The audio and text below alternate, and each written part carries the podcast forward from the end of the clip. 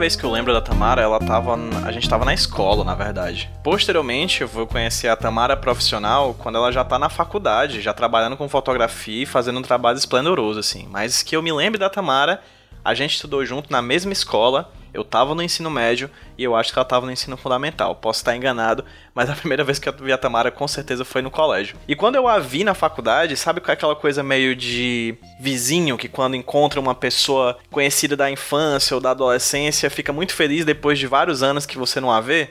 Pois é, foi algo assim com a Tamara, mas algo um pouco mais forte, assim, porque a gente estudou no mesmo colégio nós éramos do mesmo bairro, um bairro periférico daqui de Fortaleza chamado Messejana, e quando eu a vi na, na faculdade, eu pensei, caramba, legal, mais uma messejanense fazendo parte desse universo universitário que eu tô aqui. Que eu me lembro, inclusive, eu participei da semana de recepção da Tamara, e foi muito legal ver, assim, mesmo que de longe, bem de longe, assim, o engrandecimento dela como profissional da fotografia, dando aula de fotografia, discutindo questões fotográficas relacionadas à sociedade, enfim, um trabalho trabalho muito, muito, muito bacana. E ela foi um dos nomes que eu pensei para participar dessa primeira temporada do podcast sobre fotografia. E como não poderia deixar de ser, quando eu pedi para ela falar sobre o trabalho de um fotógrafo que tem influenciado o trabalho dela, ela pensou diretamente no Gordon Parks, em uma fotografia do Gordon Parks chamada At Segregated Drinking Fountain. Como vocês já sabem, como vocês devem ter ouvido nos, nos episódios anteriores, a fotografia que a Tamara vai discutir agora ela é a capa do nosso podcast. Então você pode ver a imagem enquanto está ouvindo a Tamara na capa desse podcast, na capa da ima na imagem desse MP3 e também no texto descritivo desse podcast no seu agregador de podcast, provavelmente vai ter um link onde você vai poder clicar e ver a imagem para poder saber do que ela tá falando. E se você quiser saber um pouco mais sobre o trabalho da Tamara, os links também vão estar tá nesse mesmo texto onde você pode ter acesso à imagem, tá bom? Ah, e não deixa de seguir o Sobre Fotografia nas redes sociais, arroba Sobre Fotografia pode no Twitter e no Instagram. Sem mais delongas, esse é o Sobre Fotografia, um podcast de imagens para os seus ouvidos e de sons para os seus olhos. Assim, é, eu não posso falar só da imagem sem falar da pessoa por trás da câmera, né? Então, todo o repertório do Gordon Parks, que é esse fotógrafo dos Estados Unidos, um fotógrafo negro que teve uma importância marcante na luta contra a segregação racial lá dos Estados Unidos, todo o repertório dele eu acho muito massa. Mas eu escolhi essa foto especificamente não foi por uma questão técnica, não foi por é, equilíbrio de contraste ou um posicionamento de câmera excepcional. É uma foto que é bem cotidiana, né? Tem um aspecto de, de ser meio que uma câmera escondida ali, uma câmera, uma câmera discreta, em que as pessoas que estão na imagem, elas não sabem que estão sendo fotografadas. Um registro rápido, tá até um pouquinho fora do, do eixo, assim, tá um pouquinho torta, mas tudo pelo registro de mostrar pessoas negras bebendo água em um bebedouro apenas para pessoas negras. E do lado, um bebedouro vazio com o nome é, Only Whites, só para pessoas brancas. Então, era uma coisa tão absurda isso que acontecia, que as pessoas se limitavam, inclusive, nesse ato de beber água. Então, quer dizer que a minha saliva, enquanto mulher negra, vai contaminar a pessoa branca? É uma coisa totalmente irracional, inadmissível, preconceituosa, e que ele poderia muito bem ter ficado calado diante disso, mas muito pelo contrário, ele, mesmo sendo um homem negro, mesmo estando ali na frente né, do combate, correndo riscos, ele resolveu fazer esse trabalho. E, para mim, esse trabalho que ele faz sobre a segregação racial é um dos melhores dele. Óbvio que ele tem várias outras coisas, ele fez um ensaio com Mohamed Ali maravilhoso, uma coisa bem intimista, e várias outras fotos legais dele no site dele, né, que é uma fundação Gordon Parks, ele faleceu em 2006, mas está lá esse registro. E é importante também é, falar sobre isso hoje, né? Porque hoje esse programa está sendo gravado no dia 25 de março, que é a data magna do Ceará, porque em 1844 o povo cearense aboliu, antes do resto do Brasil, a escravidão. Então, as pessoas negras passaram a ter liberdade. Porém, é uma liberdade ainda que em 2020 a gente ainda tenta consegui-la, né? Porque ainda existem espaços de segregação, ainda existem lugares que eu, por exemplo, enquanto mulher negra, me sinto desconfortável em estar, porque tem apenas pessoas brancas. Então, o fato de eu estar hoje na fotografia é, é fruto do, do trabalho e da luta de várias outras pessoas, mulheres e homens negros, que deram a cara tapa antes de mim para que hoje eu tivesse, bota aspas aí, né, o mínimo conforto em exercer minha profissão. Justamente como você pontuou, né, é um período em que a maioria das fotos eram em preto e branco. Inclusive, esse ensaio que ele fez com Mohamed, Mohamed Ali foi todo em preto e branco. E esse trabalho que ele fez sobre segregação racial, o fato dele colocar cor, o fato dele delimitar, dele mostrar para as pessoas é, as cores daquela imagem, chama muita atenção, porque, principalmente naquela época, que tudo ficava muito naquele tom de cinza, naquela neutralidade, no não vamos tocar no assunto. E a partir do momento que você atribui cor àquela situação, você percebe sim o contraste, não só o contraste da imagem, mas o contraste social. Eu escolhi essa especificamente por conta da questão do, da água, que é a necessidade básica de qualquer ser humano. Né? Nosso corpo é mais de 70% de água, então a gente precisa disso. E o quanto até nisso era segregado o acesso, mas essa sequência de fotos que ele tem, esse ensaio que ele tem sobre a segregação racial, tem várias outras fotos. Tem uma, por exemplo, que é de uma mulher negra segurando uma criança branca, ela era babá dessa criança, no espaço com outras pessoas brancas. Então ela era a única negra lá. E o fato dela estar lá era legitimado única e exclusivamente porque ela estava servindo a uma pessoa branca.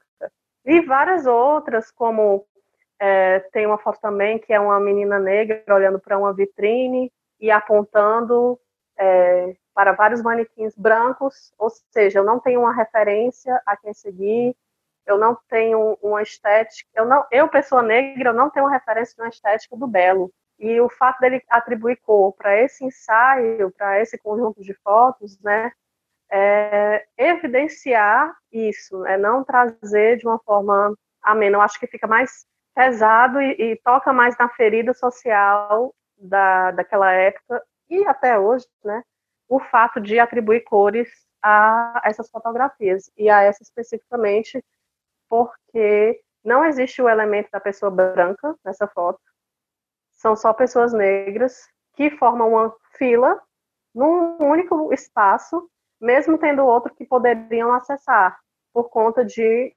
é, uma série de sanções, coerções que poderiam acontecer se você ultrapassasse aquela linha.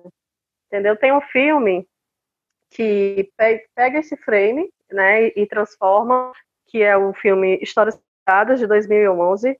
Ele pega exatamente essa foto e coloca em algum momento, entre uma cena e outra, ele reproduz essa, essa imagem. Vários outros filmes que falam sobre a temática de pessoas negras reproduzem um pouco das fotos do Gordon Parks ele é referência, né, nesse, nesse tipo de temática. Ah, e outra coisa que eu queria dizer é que, também falando sobre temática negra, filme e tal, outro filme também usa referência às fotos dele, é Estrelas Além do Tempo, que é um filme que conta sobre a história das mulheres negras que trabalharam na NASA, fazendo trabalhos matemáticos para que ou, finalmente os Estados Unidos conseguissem chegar à Lua, ok, legal, mas tem uma cena que me irrita demais, que é rir do fato da mulher negra ficar o tempo todo correndo para ir ao banheiro. Quem não assistiu esse filme, desculpa pelo spoiler, mas acontece isso. Ela corre, aí é uma cena engraçada, tem uma musiquinha divertida no plano de fundo, até que um dia o chefe dela pergunta onde é que ela tá e ela chega atrasada, encharcada porque estava chovendo, e ela saiu correndo para ir ao banheiro e fica dizendo que ah, eu tenho que me deslocar até outro departamento para eu poder ir ao banheiro, porque aqui neste lugar não tem um banheiro para pessoas negras. Aí vai lá, o homem branco salvador quebra a placa e diz: esse banheiro é para todos. Mas na vida real, a cientista peitou e foi ao banheiro com a placona lá dizendo só para pessoas brancas. E foi graças a essas pessoas que peitaram, que disseram isso é um absurdo, que eu estou aqui hoje fotografando e fazendo meu trabalho. Então eu sempre vou tocar nessa tecla. Eu só estou aqui por conta desses meus ancestrais que possibilitaram, que tiveram coragem de lutar por seus direitos, né? Eu comecei na fotografia ainda no curso de jornalismo, né? Eu sou formada em comunicação social com habilitação em jornalismo pela Universidade Federal do Ceará. Valorize a Universidade Federal e as universidades públicas. Um, e lá eu tive meu primeiro contato com a fotografia e percebi a fotografia como uma forma de mostrar para as pessoas é, anseios da sociedade, revelar coisas que as políticas públicas ainda não acessavam, tudo por conta da imagem. Eu sempre gostei muito de trabalhar com a imagem, seja ela na fotografia, seja no audiovisual, seja no cinema, porque eu acho muito, muito mais um, informativo e muito mais pedagógico na hora de explicar alguma coisa. Por mais que o meu texto seja bem escrito, com todas as vírgulas bem colocadas, com todos os paralelos lindos e maravilhosos, muitas pessoas no Brasil não têm acesso à escrita e quando sabem escrever e ler, não sabem interpretar texto. Mas na, na maneira que eu apareço falando alguma coisa, ou que uma imagem mostre alguma coisa, aquela pessoa já vai ter noção do conteúdo. Então, partindo disso, toda a minha formação no jornalismo foi voltado para o trabalho com imagem. E os meus primeiros trabalhos, eles têm muito disso, tem muito de fotografia social, tem muito de fotografia, de, de fotojornalismo e fotografia documental. Mas, o que acontece com a vida da pessoa, né?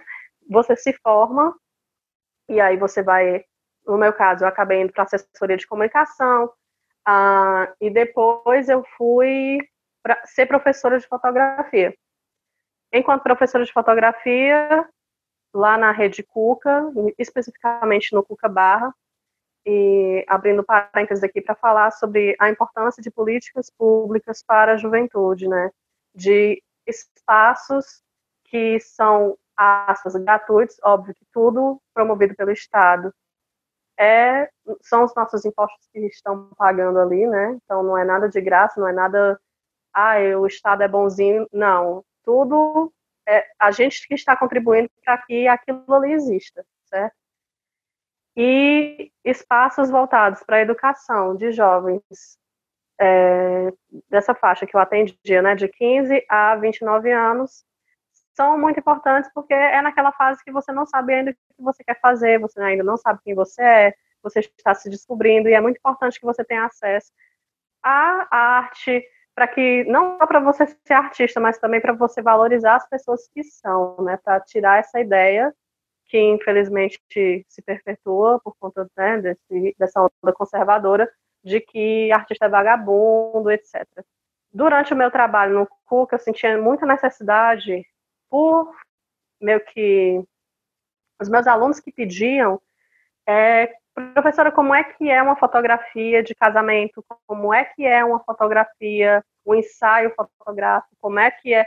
E dessas perguntas surgiram as inquietações para que eu fosse para outro lado da fotografia, que é uma fotografia mais comercial. Esse lado não me agrada tanto, faço porque necessito de dinheiro, eis a verdade, e, inclusive, gente, se você quiser me contratar, me contrate. Não esquece que eu falei que eu não gosto. Eu amo, ai meu Deus, minha paixão é fotografar aniversário de meninos chorando. Brincadeiras, enfim.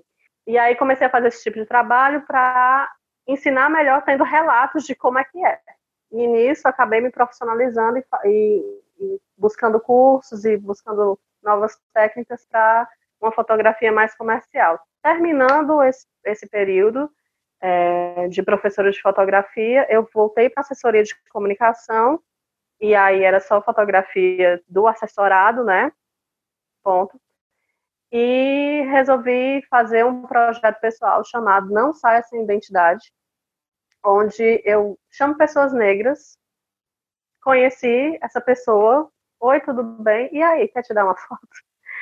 É mais ou menos assim. E aí eu faço um trabalho de fotografia de retrato, fotografia, dependendo da pessoa, vira até um ensaio de moda, porque a pessoa que se edita na hora dessa foto, né? Eu digo, olha, vamos nos encontrar no horário tal e vamos fazer um ensaio fotográfico e você fica à vontade na roupa que você quer, você fica à vontade na pose que você quer, me dê sugestões e eu te dou sugestões e a gente vai construindo junto esse processo.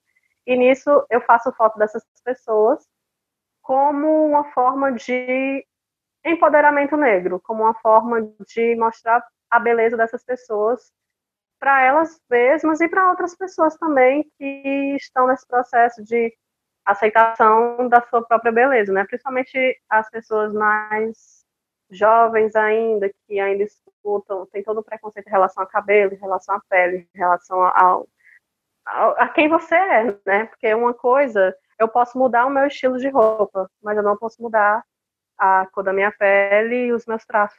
É, eu não tenho dinheiro para plástico também, né? Mas enfim, não, isso não dá para mudar. A sua essência não dá para mudar, dá para mudar outras coisas. Então, por que não achar beleza nessa sua essência?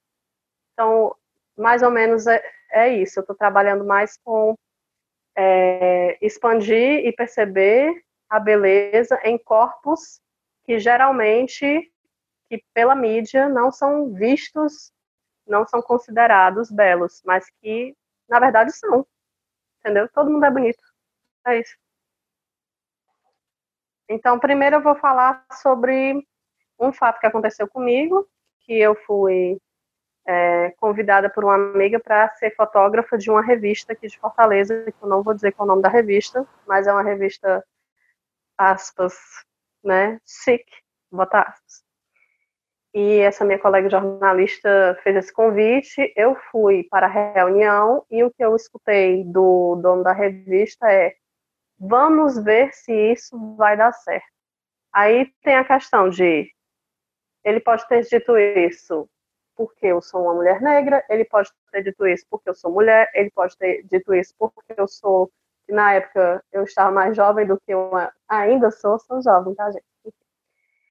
E várias coisas permeiam a, minha cabeça por conta dessa frase, né, que duvida e que te deixa para baixo, né, realmente, né?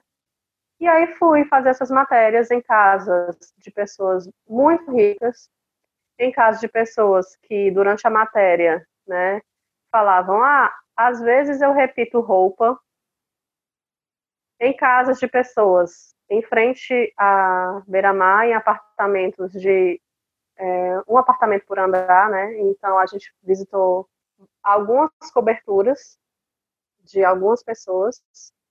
Em alguns momentos fui confundida com empregada e teve um momento em que é, não só fui confundida, como me encaminharam para o elevador social, que foi a primeira vez que eu me deparei com elevador, elevador social não, elevador é, de serviço.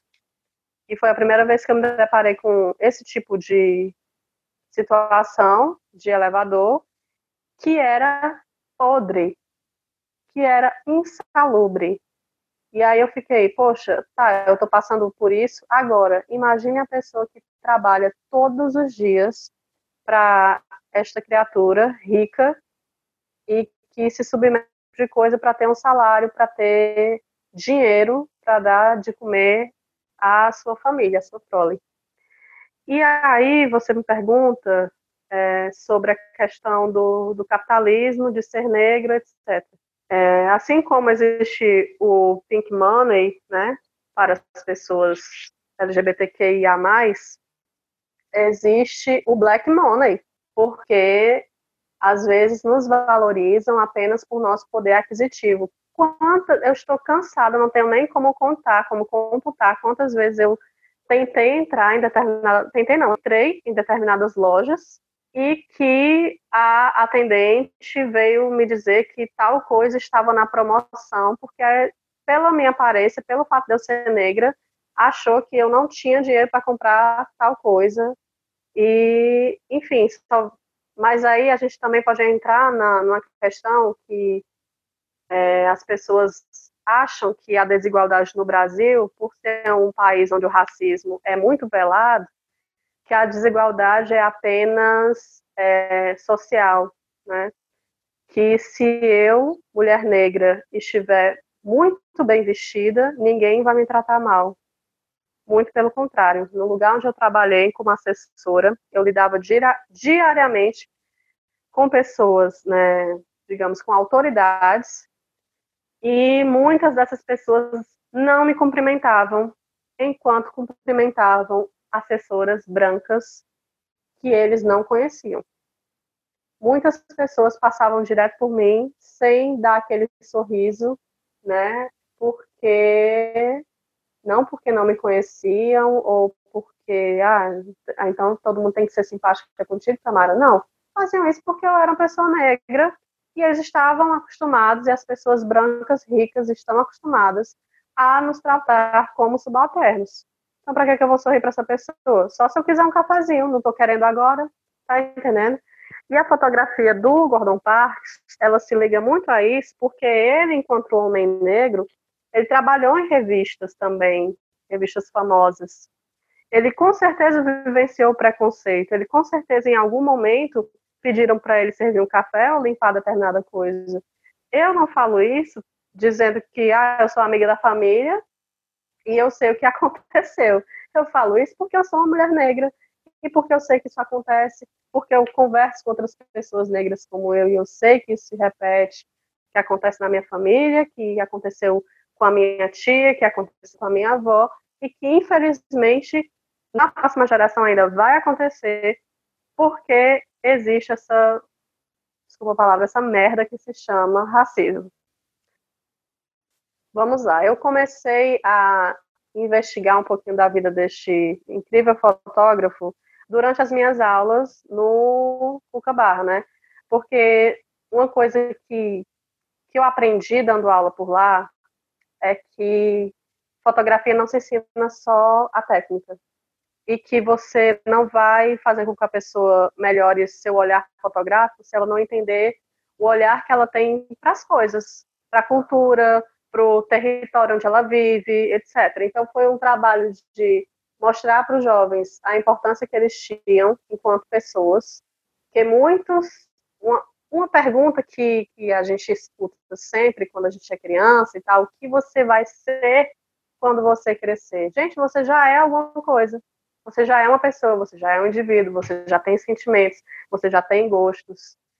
Então, é trabalhar isso, de você entender a sua importância no mundo e você entender o quanto seu lugar é importante também, né? E, juntando isso, eu fui atrás de referências de fotógrafos é, do século XX no meu livro, né? Não meu livro, um livro que eu tenho, que fala sobre alguns fotógrafos marcantes do século XX. E aí estava esse Gordon Parks, e uma foto dele preta e branca, inclusive, que era de várias freiras reunidas, freiras negras, que me chamou muita atenção, porque sempre quando você pensa na palavra freira, vem uma velhinha branca na sua mente. E aí a foto dele, várias freiras negras posicionadas, e sim, e bem é, organizadas na imagem e tal, é uma foto bem bonita também. Podia ter escolhido essa, mas preferi falar sobre segregação racial, que eu acho mais importante, né, nesse, nesse momento. O Gordon Parks, ele nasceu em 1912 e trabalhou entre a década de 50, 60, 70, né, e, e, e daí em diante. E um dos maiores feitos dele foi o filme Shaft, de 1971, que foi o filme mais popular do gênero Black Exploitation. O que, que era o Black Exploitation? Eram filmes feitos por negros, para negros, com negros. Então, eram todas as temáticas que envolviam a, os negros norte-americanos, eram contempladas por esse gênero de filme. E o Shaft é um filme de ação, essa característica de contraste muito grande entre pretos e brancos né, na, na tela. E é um filme de ação de um detetive negro que enfrenta a máfia italiana, tá, meu bem? Ele derrota todo mundo. Eita, spoiler. Mas, enfim, o que, é que você havia de esperar, né, do filme de ação, meu bem? Claro que o mocinho vai ganhar. Oh, meu Deus do céu, mas enfim. Mas foi muito importante porque as pessoas começaram a se identificar. Tem um filme que eu assisti recentemente, que é o do Dolemais, com o Ed Murphy, estava né, trancado em algum lugar e agora ele ressurgiu na comédia, né?